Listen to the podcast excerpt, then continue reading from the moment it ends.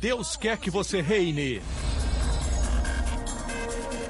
Cristo é a nossa redenção.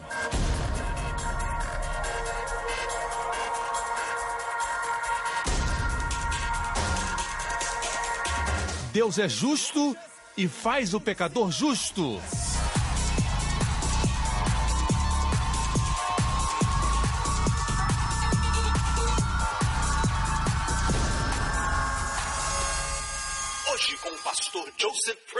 Israel era como um cego.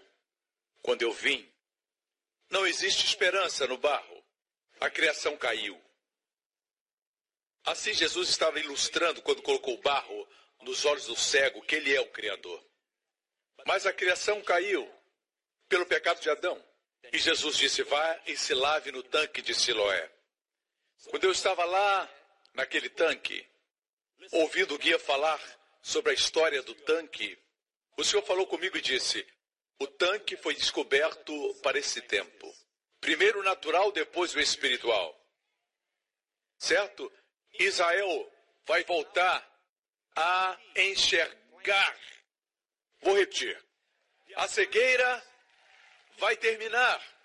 Eles vão me enxergar como o enviado.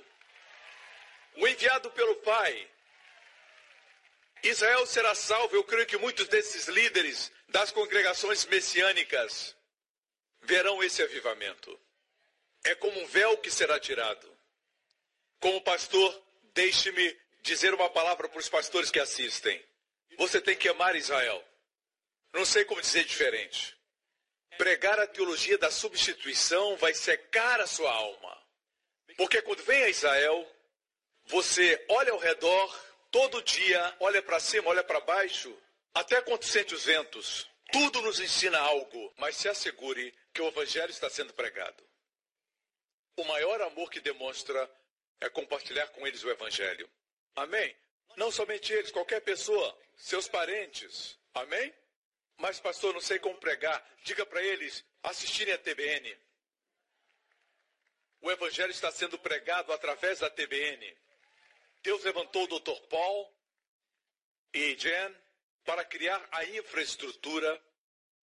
Eles criaram uma base para este tempo que vivemos. Deus está restaurando o Evangelho. Olha aqui para mim. João 1,17, uma vez mais, esse é o meu versículo favorito no Novo Testamento. Você tem um versículo favorito? Tem o seu, esse é meu. Porque a lei foi dada por Moisés, a graça e a verdade vieram por Jesus Cristo. Em hebraico, graça, só para que você saiba, muitos judeus messiânicos aqui usam o Novo Testamento em hebraico. Os eruditos vão dizer, pastor, o senhor não sabe que o Novo Testamento foi escrito em grego? Eu sei disso. Mas em Israel existe o Novo Testamento hebraico. Certo? E no Novo Testamento hebraico, onde diz graça, diz Hased. Tem que pronunciar com som gutural. Hased. Diga Hased para alguém. Foi interessante quando descobri Anos atrás, quando estava em Israel, eu perguntei do meu amigo Shimone, que saí, e ele disse: onde diz graça, aqui diz Hased. Isso me impressionou porque eu sabia que as traduções NVI, NASB, King James tiveram dificuldades para traduzir Hased no Antigo Testamento. No Antigo Testamento, onde aparece Hased, traduziram bondade. Outra tradução diz misericórdias. Outra tradução diz o seu amor dura para sempre. Por quê? Eu acredito que foi porque a plenitude da revelação da graça não estava ainda manifestada até que Cristo veio. E Hased é melhor descrito como Yeshua. Graça. Estamos exagerando a graça quando falamos a mensagem da graça, o que de fato não é uma mensagem, é o próprio Evangelho. Estamos voltando ao Evangelho. Não é uma mensagem. Amém? Não é um ensinamento, é uma pessoa. Graça e verdade vieram por Jesus Cristo. Alguém disse, mas pastor Prince, é bom que tenhamos graça, mas também temos que ter verdade. Você está separando o que Deus não separou. Deus colocou a lei de um lado e a graça e a verdade do outro lado. A verdade está do lado da graça. A verdade não está do outro lado. Quando Jesus falou com os judeus dos seus dias, estavam firmados na lei. Conheciam os mandamentos de trás para frente. Conheciam a lei, mas Jesus disse para eles: Conhecereis a verdade, e a verdade vos libertará. Que verdade era essa? Separamos a graça da verdade, falamos a graça é boa, mas temos que falar a verdade. Mas graça e verdade são um. O que Deus uniu, não separe o homem. E o que Deus separou, que o homem não una. A Bíblia é muito clara em João 1,17. A lei está de um lado, a lei foi dada por um servo, Moisés. Graça e verdade vieram pelo Filho. E o livro de Hebreus diz que o servo não habita para sempre, mas o filho habita para sempre na casa. A graça é para sempre. Davi estava exagerando quando disse: A tua Hassed é melhor do que a vida. O salmista estava exagerando quando disse: A tua Hassed dura para sempre. Quando Salomão dedicou o templo, ele disse: Essa é a letra da música que devem cantar. Ele é bom, Kitov. Ele é bom. Sua Hassed dura para sempre. Ele estava cheio da graça, cheio de Hassed. E para vocês que são eruditos no grego, graça e verdade são duas coisas, duas palavras, mas no grego é muito interessante. Veja aqui, graça e verdade vieram, mas no grego a palavra é veio. E por que isso é importante? Por exemplo, se eu disser Matt e Lori, estou aqui ensinando vocês a falarem sua língua. Por exemplo, se eu disser Matt e Lori, quando eles jogam, jogam para ganhar. Falei certo? Matt e Lori jogam ou joga? Estou usando o verbo no plural. Mas no grego, graça e verdade são dois itens, mas Deus usa o singular. Graça e verdade estão unidas. E a verdade da graça. E a graça é a verdade que liberta. O primeiro milagre da lei foi transformar água em sangue, produzindo morte. O primeiro milagre da graça foi transformar água em vinho, produzindo vida e celebração. Quando Deus deu a lei, os judeus sabem que foi a celebração do primeiro Shavuot, Pentecoste. Quando Deus deu a lei, 3 mil pessoas morreram no Monte Sinai. Quando Deus deu o outro Pentecoste, veja como está escrito: quando o dia de Pentecoste se cumpriu. Deus esperou até que se cumprisse. Deus deu a lei? Outra lei?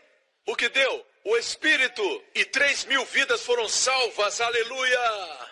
O que demonstra que a lei mata, mas o Espírito vivifica. Temos que tirar nosso púlpito do Monte Sinai.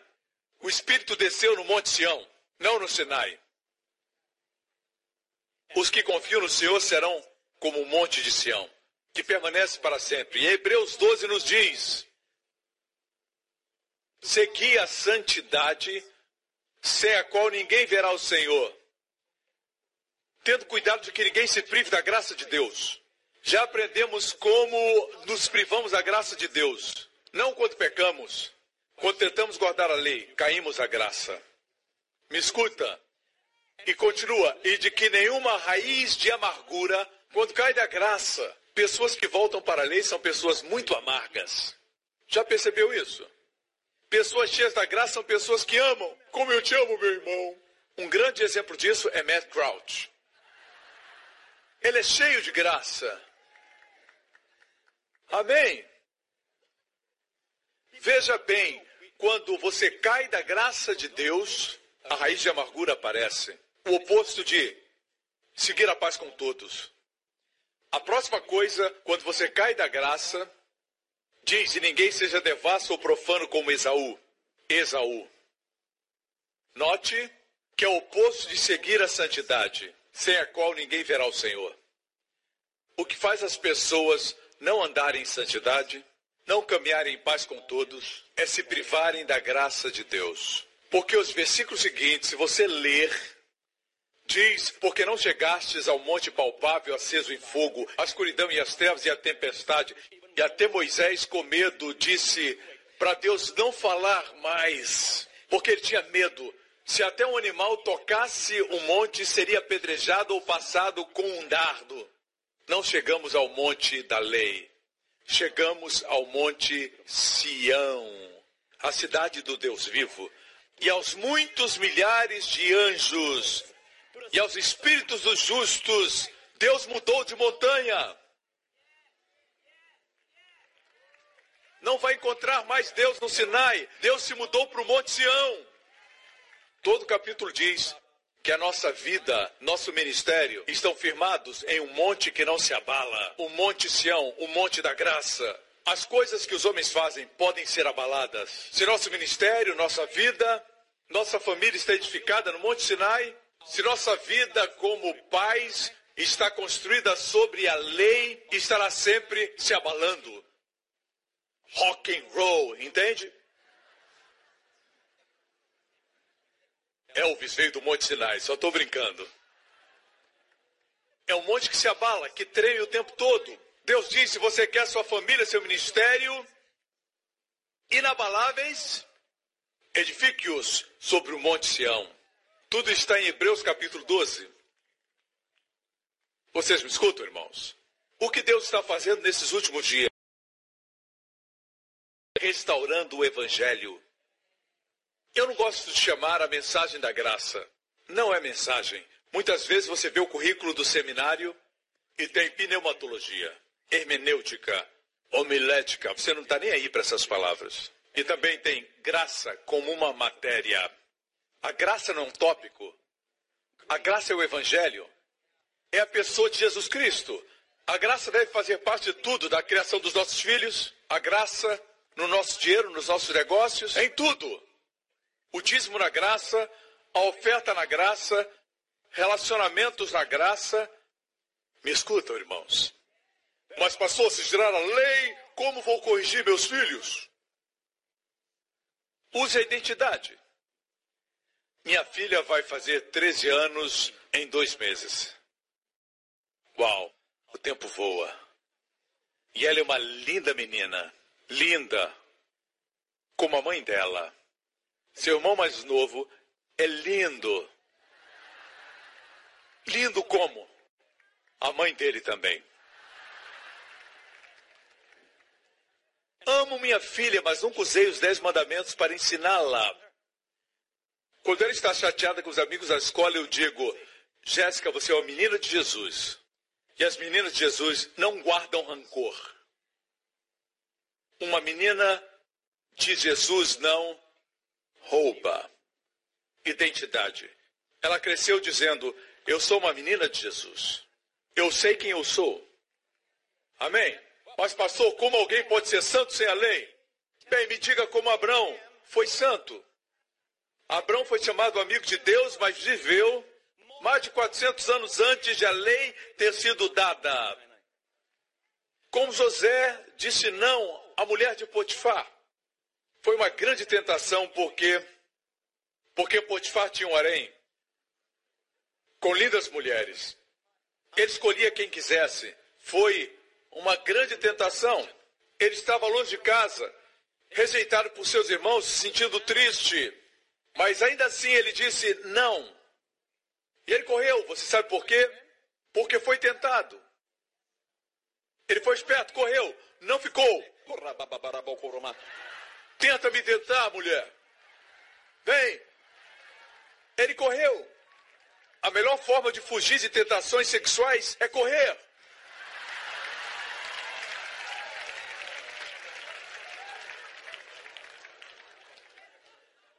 Eles viveram antes da lei, mas tinham comunhão com Deus, andavam com Deus.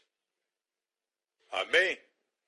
Pastor, como seremos santos? Cristo foi feito sabedoria de Deus. Cristo foi feito para nós justiça diante de Deus. Cristo foi feito para nós santidade. Cristo é nossa redenção. Amém? A graça é maior do que a lei, porque a graça é o propiciatório que cobre os dez mandamentos. Quando você tenta guardar a lei, você cai do lugar alto, você cai da graça. Quando você cai da graça, a tentação se torna algo atrativo. Quanto mais se esforça, pior fica. Precisa descansar. O novo concerto não é através do esforço. Olhe para o seu irmão e diga: não precisa suar, irmão. Não precisa suar, irmã. É por isso que no Antigo Testamento, presta atenção aqui, era para falar só uma vez. Vocês gostam de falar, né? Esse é o Espírito da Graça. Amém? Porque quando o pai de João Batista, Zacarias, não creu na palavra do anjo, ficou mudo. Mas quando chegou a hora de João nascer, o seu nome era Yohanan, que quer dizer a graça de Deus. Ele não podia falar e pegou uma tábua e escreveu: o seu nome será Yohanan. No momento que ele escreveu graça, voltou a falar. Amém, igreja? Quando o menino Jesus foi levado para o templo em Jerusalém, Simeão, um idoso santo de Deus, veio. Simeão, no hebraico é de onde vem a palavra Shema. Shema Israel. O Senhor Deus é um Senhor. Esse idoso representava toda a lei, a Shema.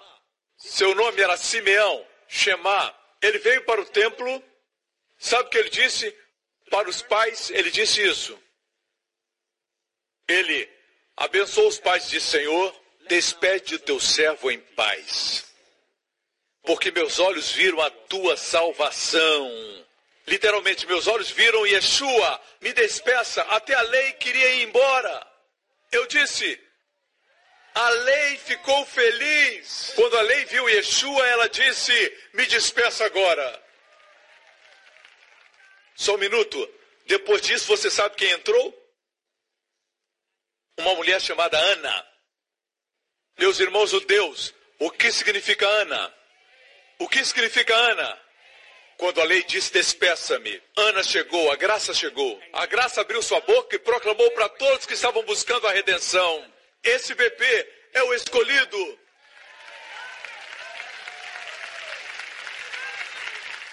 Aleluia. A Bíblia diz em Romanos 6,14, para aqueles que se preocupam, que aqueles que creem na graça ficam meio loucos. Esse temor é do diabo. Veja o que diz Romanos 6,14. Diz, por que o pecado não terá domínio sobre vós? Começa dizendo por quê. Diga por quê. Por que o pecado não terá domínio sobre vós? Pois não está debaixo da lei, mas debaixo da graça. Mas alguns creem que o pecado tem domínio quando estamos na graça. Temos que crer no que a Bíblia diz. Pecado aqui é um substantivo, no grego pode substituir por outra palavra. Satanás não terá domínio sobre você quando está debaixo da graça. A enfermidade não terá domínio mais quando estiver debaixo da graça. A pobreza não terá domínio quando estiver debaixo da graça. Porque a lei demanda exigência, a graça é suprimento. Se existe uma demanda sobre mim, veja, mesmo vocês que servem a Deus, lembre-se sempre que Deus não é um Deus de demandas. Pastor, mas o senhor está pregando, isso não é trabalho? Não, estou descansando. Quando eu descanso, ele trabalha e prega através de mim. Muitas vezes prego tão bem que faço anotações do meu próprio sermão. Mas não sou eu, é o mestre que assume o lugar. Quanto mais descanso, mais ele trabalha. Quando você trabalha, ele descansa. Continua. Você pode estar em atividade como o tabernáculo? No ato exterior estavam sempre ativos, mas no interior, no Santo dos Santos, shalom. Descansar. Descansar não é inatividade. Descansar é atividade dirigida. A primeira área que o Senhor nos redimiu, você se lembra no jardim do Éden, depois da queda de Adão, o que Deus disse para Adão? A partir de agora, do suor do seu rosto comerás. Veja, o trabalho não era uma maldição. Deus deu trabalho antes da queda. Certo? A maldição é o estresse no trabalho. Com só do seu rosto você proverá para a sua família. Com só do seu rosto você terá uma carreira. Esse suor é o estresse. Agora, veja isso. Quando Jesus veio, o primeiro lugar onde sofreu, o primeiro lugar onde agonizou, onde foi? No jardim do Getsemane. Amém? O que começou em um jardim, Jesus concluiu em outro jardim. Ele estava orando e começou a suar. Dessa vez suou sangue. E porque seu sangue é sem pecado, esse sangue é sangue divino. Quando seu sangue se misturou com o suor, ele nos redimiu da maldição do suor.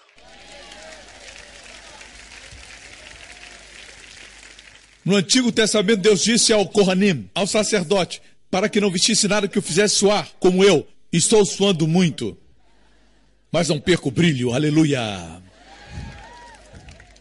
Isso é Jesus, amém. Agora olha aqui. Deus disse para todos os sacerdotes que eles deviam vestir linho, não vestissem nada que o fizessem suar. O que Deus estava dizendo? O Antigo Testamento fala através de auxílios visuais para ajudar a entender a substância que veio através de Cristo. Deus quer que todo ministério para ele seja sem suor. Sorria para o seu amigo e diga: Não suarás.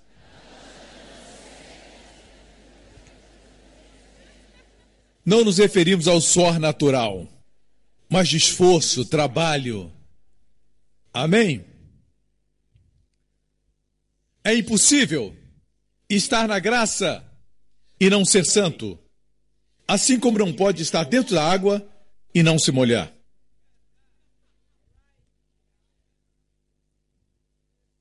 A lei exige justiça do pecador falido. Deus sabia que o homem não ia conseguir, mas o homem também precisa saber.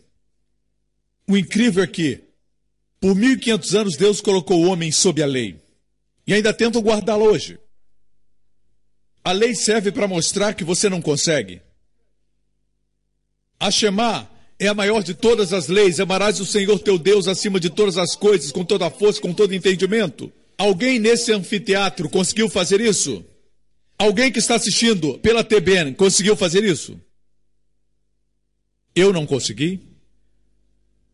Alguém conseguiu? Ninguém conseguiu fazer.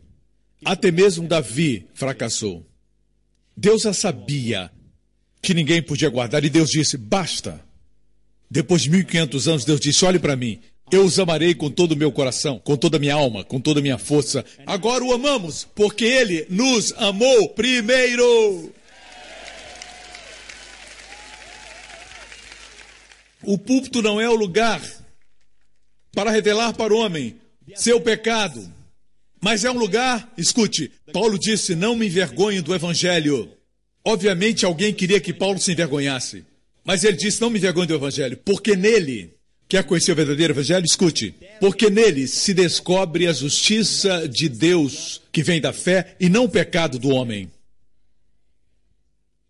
Amém? O púlpito é um lugar para revelar o amor de Jesus, a perfeição da sua obra, a dádiva da justiça. E quem escutar o evangelho e crer será salvo. Amém. E os salvos contemplarão Jesus, e se tiverem pecados ou fraquezas, quanto mais se ocuparem com si mesmos, não vencerão suas fraquezas, sua escravidão, seus vícios. Mas se contemplarem Jesus, o Espírito começa a trabalhar. Eu disse, quando você contempla Jesus, o Espírito Santo começa a trabalhar. Somos transformados de glória em glória quando contemplamos a sua glória.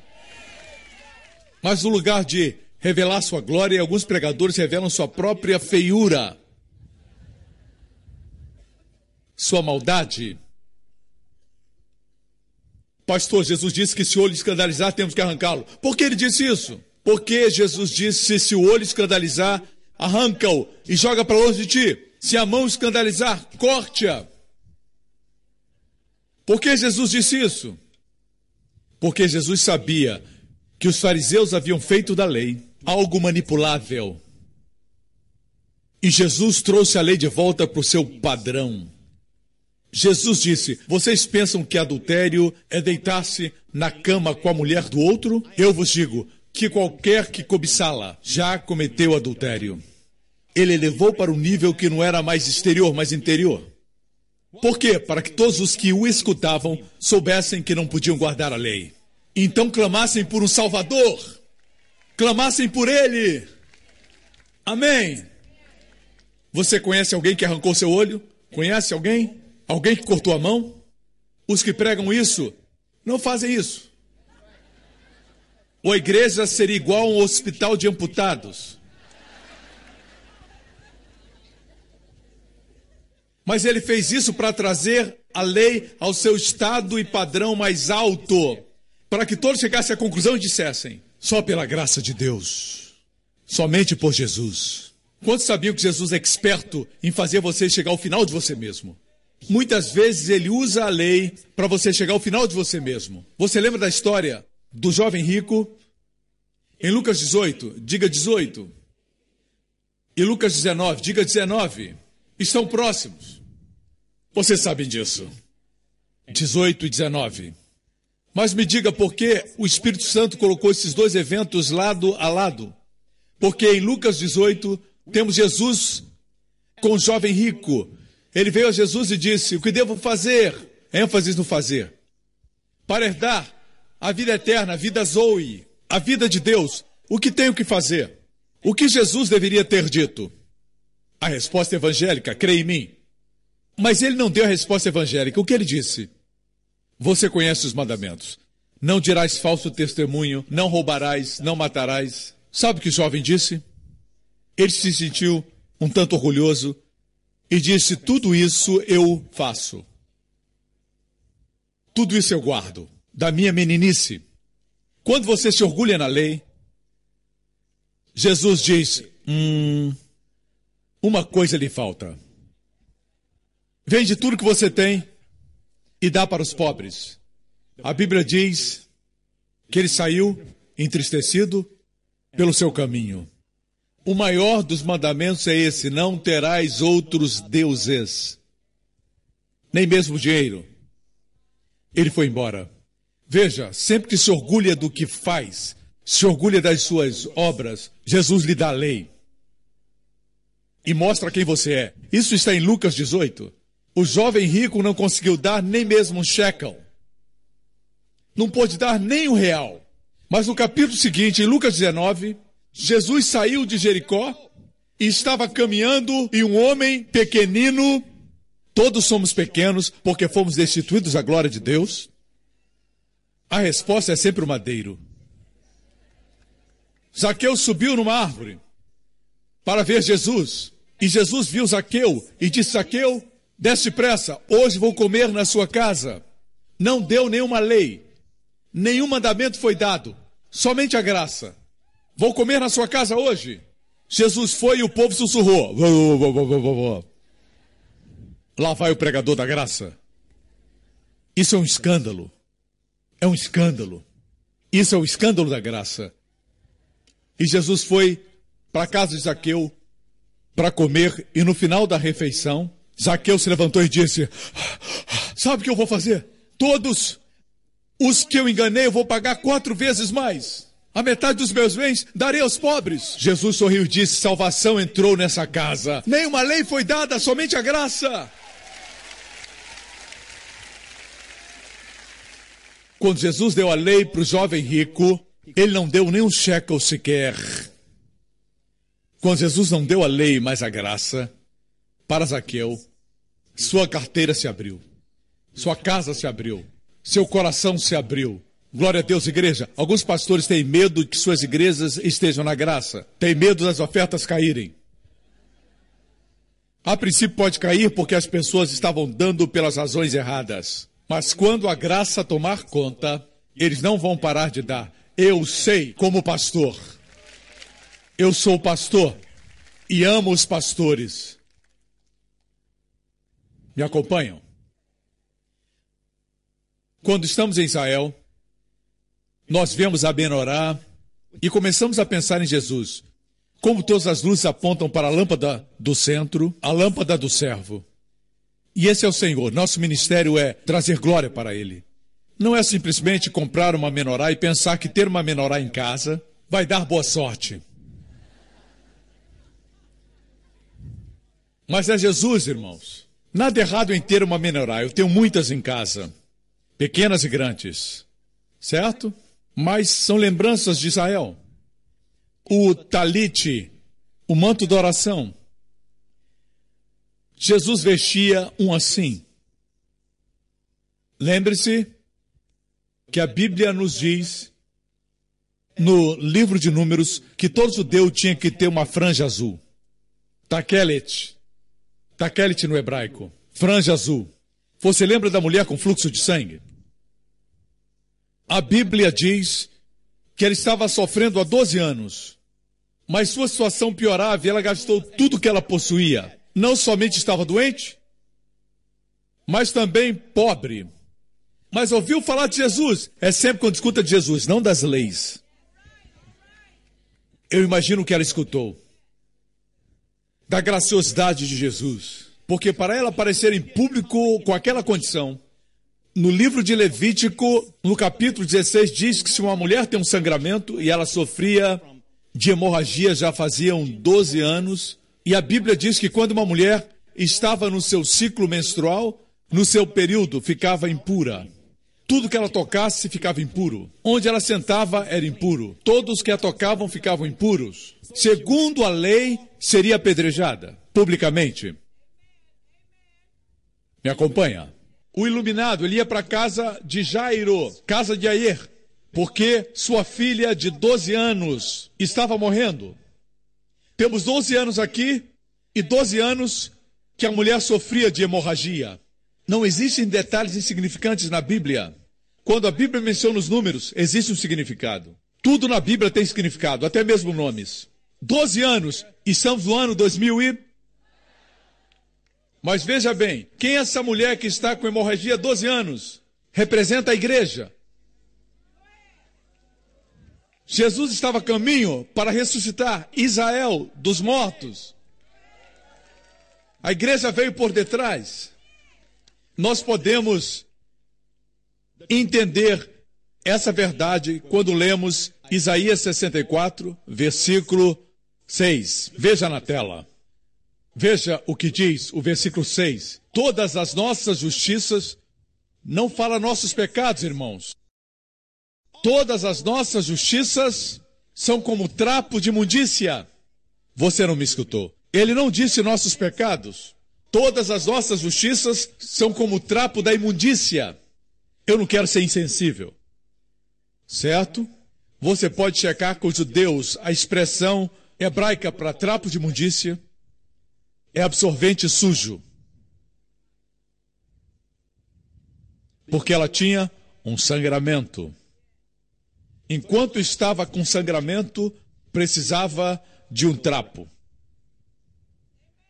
A igreja de Jesus Cristo, enquanto estiver sangrando, não pode gerar filhos, não pode ser frutífera enquanto tiver hemorragia. Vocês me escutam? E o sangramento é provocado por sua própria justiça, sua justiça própria, seu esforço próprio, no lugar de confiar no que Jesus fez. Assim estava a igreja, mas ouviu sobre Jesus, aleluia, e ela tocou no seu talite. Ela tocou seu talite, isso é um talite em hebraico, ela tocou na obra consumada. E o talite representa o manto da justiça. Quando ela parou de confiar na sua própria justiça e tocou na justiça de Jesus, a hemorragia parou. Essa é a mensagem para a igreja hoje. Você vai ser frutífero e conceber filhos para a glória de Deus. Amém? Jesus disse: buscai primeiro o reino de Deus e a sua. A justiça de quem? E o que vai acontecer? Todas as coisas, o que come e o que veste, serão acrescentadas a você.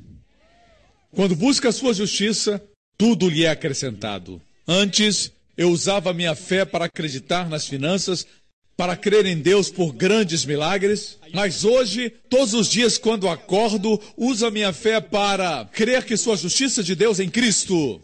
E quando creio que sou a justiça de Deus em Cristo, todas as bênçãos me perseguem. Quando você era pecador, não tinha que crer para ser doente. Isso não é profundo? Quando você era pecador, não tinha que confessar para ter fracasso. Vinha naturalmente. Agora que você é a justiça de Deus, buscai primeiro a sua justiça, e todas essas coisas seguirão você, serão acrescentadas. Acrescentadas, aleluia! Quando ela foi curada, Jesus parou, se virou. Não esqueça que tinha uma multidão, e ele disse: Quem me tocou? E é claro, Pedro. Tem algum Pedro no seu grupo? E Pedro disse: Senhor, a multidão lhe aperta, como o senhor pode dizer? Quem me tocou? Eu senti que virtude saiu de mim. E ela chorou e caiu aos pés de Jesus, temendo e tremendo, sabendo o que tinha feito. O apóstolo Paulo disse: Operai a vossa salvação com temor e tremor, porque é Deus que opera em vós. Algumas pessoas torcem esse versículo e dizem: Trabalhe pela sua salvação. Paulo não diz para trabalharmos pela salvação, a salvação está em nós. Temos que operá-la na forma como amamos, operar na forma como lidamos com finanças, operar nos nossos relacionamentos, porque é Deus o que opera em vós, tanto querer como efetuar segundo sua boa vontade. Essa expressão temor e tremor no Novo Testamento, precisamos permitir que a Bíblia interprete a própria Bíblia. Esse tremor e temor não é, uh, eu tenho medo de Deus. Foi esse temor e tremor que a mulher experimentou quando Jesus disse: Quem me tocou? Ela temeu e tremeu, sabendo o que tinha acontecido com ela. No livro de Jeremias, Deus diz que ele prosperará a cidade de Jerusalém nos últimos dias, e as nações da terra tremerão e tremerão diante da paz e da prosperidade que eu lhes concedo. E eu profetizo para você, nos próximos anos, as pessoas vão tremer e temer ao ver o que Deus vai fazer através da TBN. Você ainda não viu nada, Matt. O melhor ainda está por vir. Estamos entrando na terra da promessa, aleluia!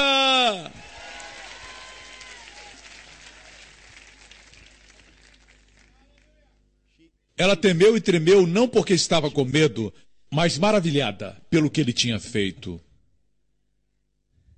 Veja bem, por que Jesus se virou? Porque, amigos, no Antigo Testamento, até mesmo Moisés não podia ver a face de Deus. Deus só permitia que ele o visse pelas costas. Ele só via as suas costas. Porque no Antigo Testamento, Deus estava sempre indo, estava sempre saindo. Mas Jesus veio.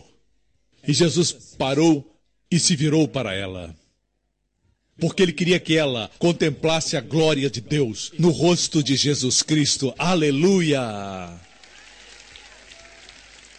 Na graça temos intimidade, olhamos para Jesus face a face. Ele não a deixou roubar a bênção, porque se ela levasse silenciosamente a bênção, o que causou a sua enfermidade continuaria lá. Jesus queria que ela soubesse que ele queria dar a ela a cura. Se estudarmos com cuidado, veremos que ela foi a única mulher nos evangelhos que Jesus chamou de filha. Filha, sua fé lhe curou. Vá em paz. Eruditos no grego dizem que essa expressão não quer dizer vá embora em paz. Shalom, vá em paz, mas é vá para dentro da paz. Vá para a paz. Jesus disse para ela: a sua fé a curou. Agora vá para dentro de Shalom e permaneça sã. Ela já estava curada. Vá para a paz do meu amor, que queria a sua cura. Permaneça na paz e viva saudável. Não esqueça dessa figura profética. A mulher é a igreja. A igreja, Deus quer que você contemple sua glória na face de Jesus Cristo, mas não esqueça da filha de Jairo, que é Israel. Alguém veio e disse: Não importunes o mestre, a menina já morreu. E Jairo estava triste, e Jesus disse: Não temas, tem uma mensagem com todos os temores que pairam sobre Israel. Nada é novo. Nada é novo debaixo do sol. Deixe-me dizer o que disse Jesus: Não tenha medo. Tem uma palavra para os amigos judeus que moram aqui em Israel. Não temam, somente creiam. E Jesus continuou para a casa de Jairo. Lembra quem ele levou para dentro da casa? Ele mandou que os lamentadores saíssem e levou Pedro, Tiago, João e os pais da menina. A menina estava morta, tinha 12 anos. 12 é o número da dispensação, da ordem, do governo. Vimos o 12 no caso da mulher, que simboliza a igreja. Os 12 aqui tipificam Israel. Israel hoje é jovem, nos dias que vivemos. Viu as crianças em Jerusalém? Correndo nas ruas, rindo. É a filha de Jairo. Eu disse para os pastores, a filha de Jairo. Amém? E o que fez Jesus? Jesus trouxe Pedro, Tiago e João. Pedro, seu nome significa pedra.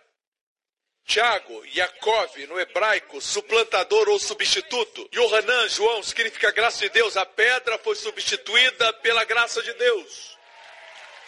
É essa mensagem que Israel precisa escutar. E o que Jesus disse para a menina? Ele colocou o seu talite sobre a menina.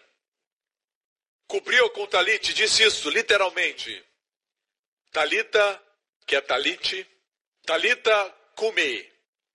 Menina que está embaixo do talite. Eu lhe digo, levante. Em outras palavras, escute bem. O talite é símbolo da sua justiça. Os fariseus fizeram largas as franjas do talite. Tinham franjas extra longas, franjas azuis. Tinham que caminhar assim.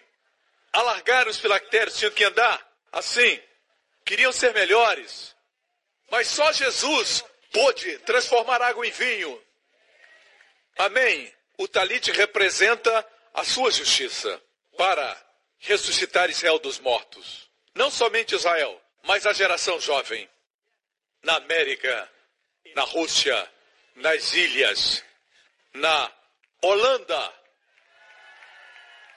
em Singapura, em todo o mundo, tem uma nova geração. Eu disse um novo som, uma nova geração. Graças a Deus pelo Dr. Paul e Jen, porque viram em Matt uma nova geração. Matt e Laurie são a nova geração.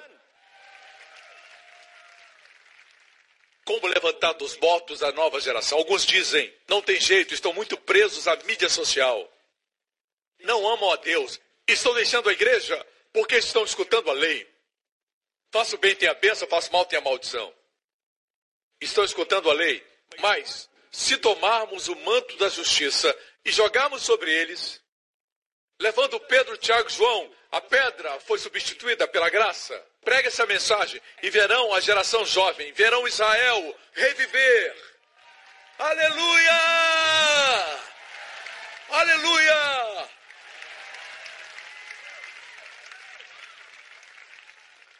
Uh! Uh! O que você disse, não sei, mas foi bom. Deixe-me concluir. No Monte da Transfiguração, Jesus levou os mesmos, Pedro, Tiago e João, para a montanha, porque Moisés subiu em uma montanha para receber os dez mandamentos. E na montanha Elias também apareceu, representando os profetas. Moisés apareceu, representando a lei. E Pedro falou.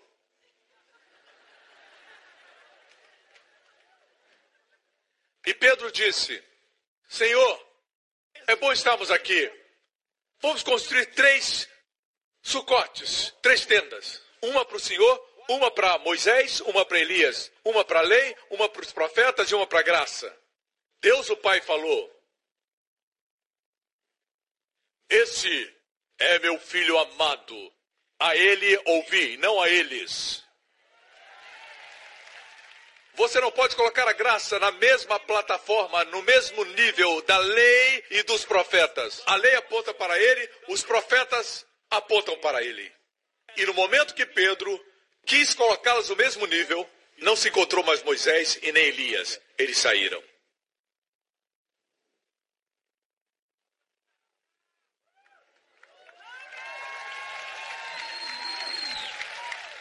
Esse é o meu filho amado. A ele ouvi. Nós imaginamos que eles estavam tremendo. Todos estavam tremendo. Graças a Pedro. Todos tremiam. Veja, o Pai falou, o Pai da sua glória, em toda a sua excelência, falou e disse: A ele ouvi. E o que Jesus falou? Eles estavam tremendo e Jesus falou: Não tenham medo, levantem-se. Nenhum mandamento, só a graça. Diz a Bíblia que, quando desceram da montanha, a multidão correu na direção de Jesus. Maravilhados, eu creio que ele ainda tinha glória. Você lembra quando Moisés desceu do monte? O povo correu da presença dele. Ele tinha as tábuas. A Bíblia diz que o povo fugiu dele e ele o chamou de volta. Porque a glória no rosto de Moisés era a glória da lei que estava desvanecendo mas a glória no rosto de Jesus está sempre aumentando.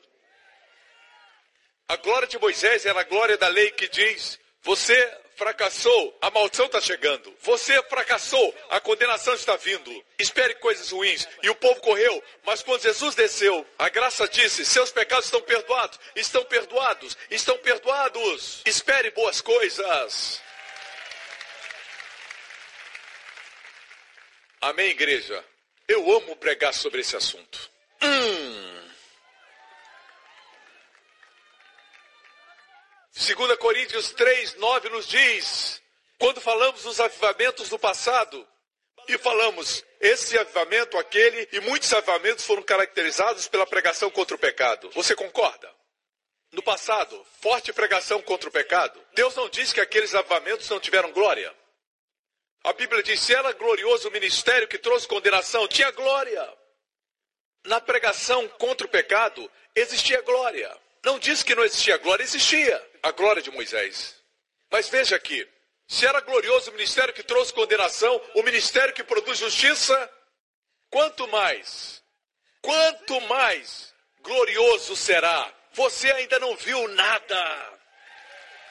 A glória da pregação dos últimos dias será grande e será mais forte, mais forte, de glória a glória, aleluia. Muitos avivamentos do ministério da condenação não duraram. Eram baseados no esforço. Tinham alguma glória, mas não vimos nada ainda. Sou grato por viver nos últimos dias. Amém? Deixe-me afirmar isso. Para capacitar o povo, veja a história da mulher. Peguem adultério e a lançaram diante de Jesus e os fariseus disseram, mestre ou rabi, rabi, aflagramos o ato do adultério. Moisés diz que tais têm que ser apedrejados. O que o senhor diz? Bem, pelo que eu sei, em Singapura, o adultério existe duas pessoas. Onde estava o homem? Eu creio que era um deles. Agora, se Jesus dissesse, não apedrejem, diriam, haha, está quebrando a lei de Moisés. Se Jesus dissesse, apedrejem-na, todos ficariam confusos porque ele pregava o amor de Deus. Mas Jesus não respondeu, se abaixou e com o seu dedo escreveu no chão. Já estiveram nos degraus do antigo templo? Estiveram ali na montanha, em Jerusalém, descobriram algumas coisas. Quando essa história aconteceu, Jesus estava ensinando no templo. E o solo não era de terra, era pavimentado. Jesus não respondeu, mas com seu dedo, com o seu dedo, escreveu na pedra. Veja a ilustração. Com seu dedo escreveu na pedra. Em resumo, ele dizia: Vocês querem me ensinar a lei? Eu sou o que dei a lei.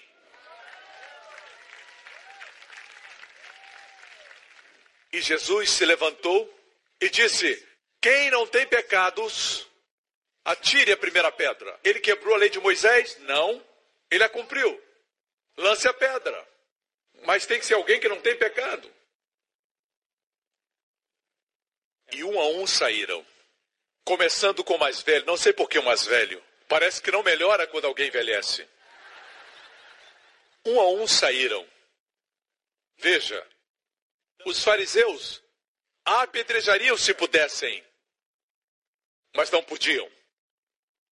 Jesus, por outro lado, poderia apedrejá-la porque não tinha pecado, mas ele não fez. E só ficou a mulher e Jesus. Jesus disse: Mulher, onde estão os seus acusadores? Ela olhou e disse: Se foram, Senhor. E ele disse: Nem eu te condeno. Vai, não peque mais. Espera aí, a igreja tem isso ao contrário. A igreja diz: Não peque mais e assim não vamos condenar você. Por isso não existe poder, por isso existe amor por Jesus. Jesus primeiro deu a ela a dádiva da não culpabilidade, que a capacitou para não pecar mais.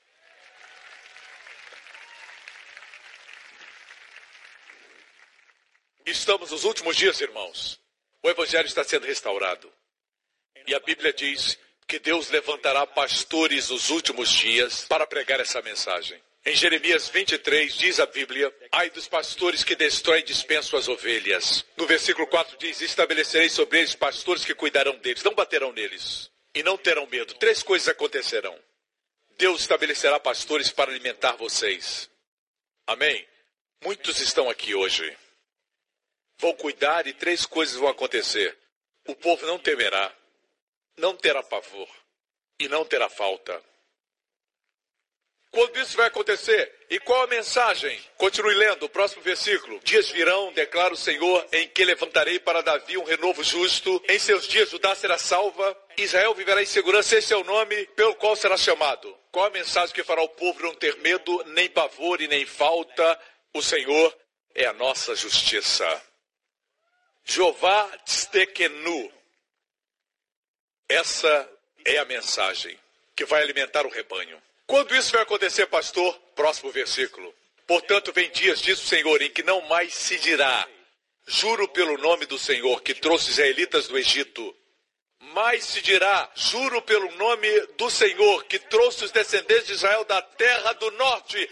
Essa é a nossa geração. É a nossa geração, Matt, dos países do norte, da Rússia. O momento que víssemos os judeus virem do norte esse seria o momento quando a mensagem, o Senhor é nossa justiça, seria restaurada a igreja e o Senhor levantaria pastores que ensinariam o povo e o povo não teria medo, nem pavor e nem falta. Aleluia!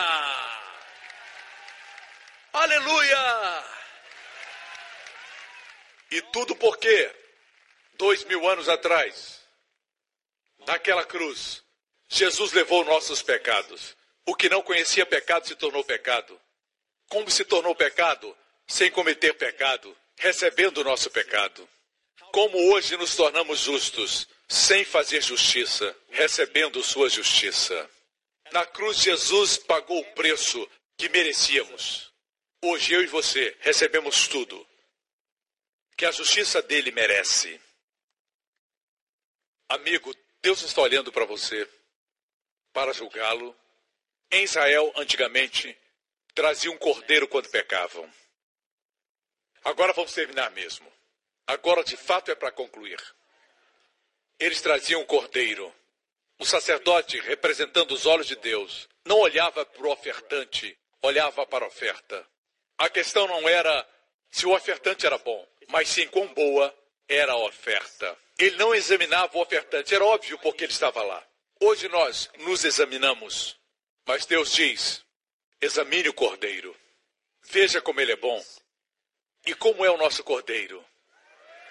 Como é o nosso cordeiro? Vocês que assistem em casa, como é o nosso cordeiro? Examinava o cordeiro e aprovava. O ofertante matava o cordeiro. Então, o cordeiro era queimado no altar. Veja isso. O cordeiro era inocente, mas quando colocava as mãos sobre ele, os pecados eram transferidos para ele. Toda a perfeição e inocência do cordeiro vinham para você. Você percebe isso? O cordeiro recebia o que o ofertante merecia: fogo e juízo. E o ofertante saía com as bênçãos de Deus que Jesus merece, por causa da justiça de Deus em Cristo. Assista esse vídeo.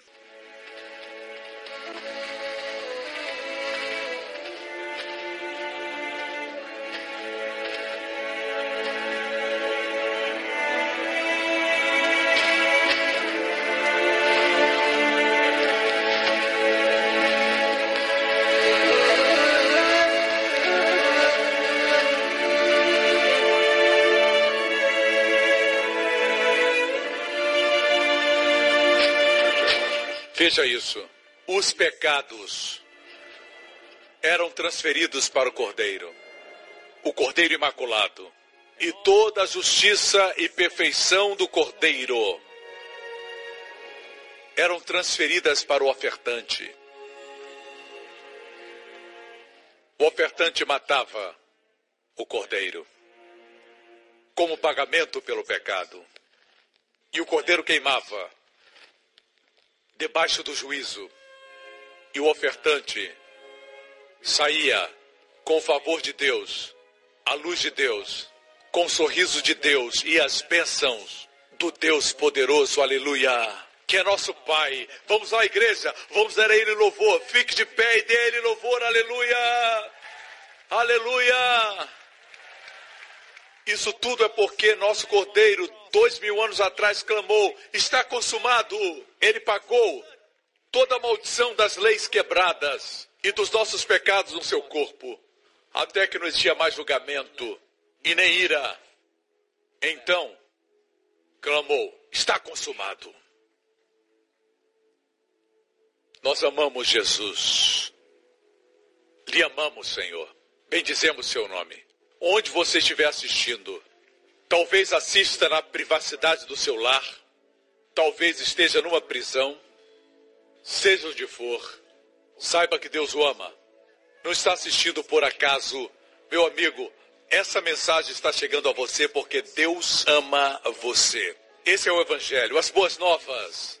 Deus não está contra você, Volte, filho de Deus, volte, filha. Você se afastou do lar, volte. Lá fora é muito frio. Na casa do Pai existe pão com sobra. Dê um passo na direção de Deus e Deus vai correr na sua direção. O Pai vai correr e cobrir você de beijos. Onde estiver agora, diga: Pastor, eu quero. Faça essa oração agora. Não peço que abrace uma religião. Peço que abrace Jesus Cristo, o caminho, a verdade e a vida. Faça essa oração comigo, diga Pai Celestial, eu creio que Jesus é o Filho de Deus, o verdadeiro Cordeiro, que levou meus pecados na cruz. Eu recebo agora a dádiva da justiça. Eu agradeço porque daqui para frente, o Senhor escuta minhas orações.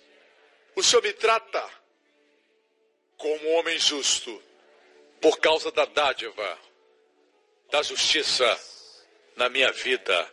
Jesus é meu Senhor.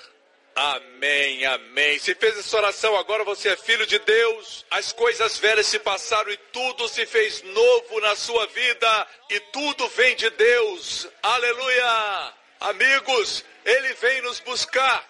Jesus está voltando. Levante as mãos. O rei está voltando. O rei está voltando. Obrigado.